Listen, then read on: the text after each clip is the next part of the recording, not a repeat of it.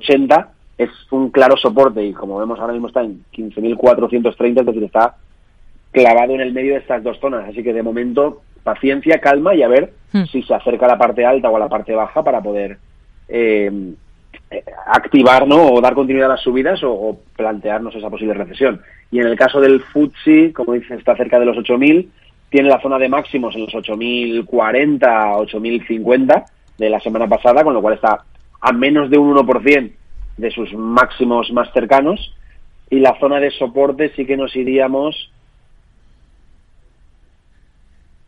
Javier, mm, creo que hemos... aproximadamente, con lo cual eh, también, ¿no? Es muy similar al comportamiento que están teniendo todos los índices europeos, están en un rango ahí lateral. Parece que hemos perdido por momentos... Sí. Ah, eh, que- ¿Ahora me ahora sí que le escuchamos. Em, Sí, lo dice.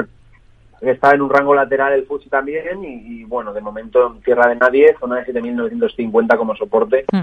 la zona vigilar.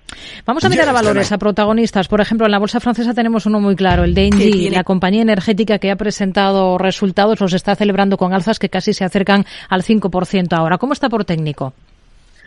Pues Engie es un valor que viene, bueno, lo hizo muy bien durante el último trimestre de 2022, luego ha tenido una, bueno, sí, octubre, noviembre, tuvo una, ha tenido una corrección entre diciembre y enero de este año y bueno, desde mediados de enero en adelante lo estaba haciendo muy bien. Hoy, con estos resultados, ha abierto clarísimamente al alza con una subida del 5% aproximadamente, no llega a 4,8.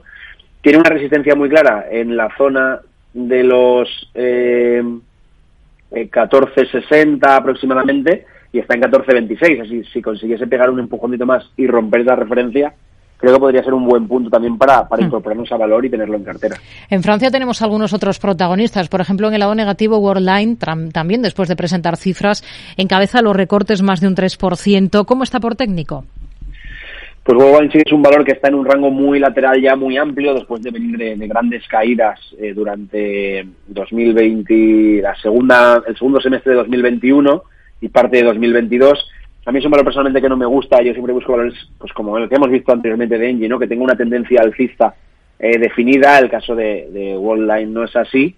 Y encima, pues, como vemos, ¿no? El mercado ha reaccionado de forma negativa a estos resultados, con lo cual mm, yo creo que es un valor mejor para mantenerse al margen y le quedaría, tendría mucho que mejorar para que nos fijásemos en él por el momento. Y Capgemini, que es otro de los que ha presentado y también está recortando terreno. El- ¿Has dicho, perdona, Rocío? Capgemini. Sí, Capgemini también. Una mala sesión, una mala reacción eh, en la sesión de hoy. Es verdad que justo en la apertura de hoy se plantaba en, una, en la resistencia más cercana que tiene, en la zona de los 189 aproximadamente, y ha retrocedido hasta 182. Yo creo que la cuestión sería esa, ¿no? Si lo de hoy queda en un susto, queda en nada y consigue superar esos 189, 190, el valor mm, no es de los mejores valores, pero podría ser un buen punto de inflexión eh, y podría ser interesante para, para valorar la, la entrada en el valor, esos 190. Va- vamos a mirar a, a Londres. Ahí tenemos algunos claros protagonistas. Por ejemplo, HSBC después de presentar resultados. ¿Cuál es el soporte más importante ahora mismo en el banco?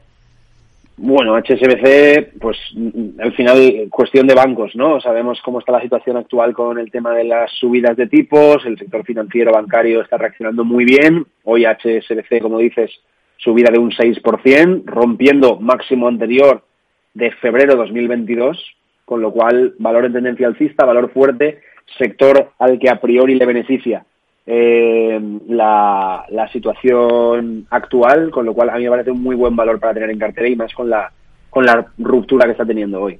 Pues nos quedamos con ello. Javier Lorenzo Matamoros, gestor de GPM y director de J. Lorenzo Trading. Gracias por su análisis con nosotros de todos estos valores que hoy destacan en Europa. Hasta la próxima. Muy buenas tardes.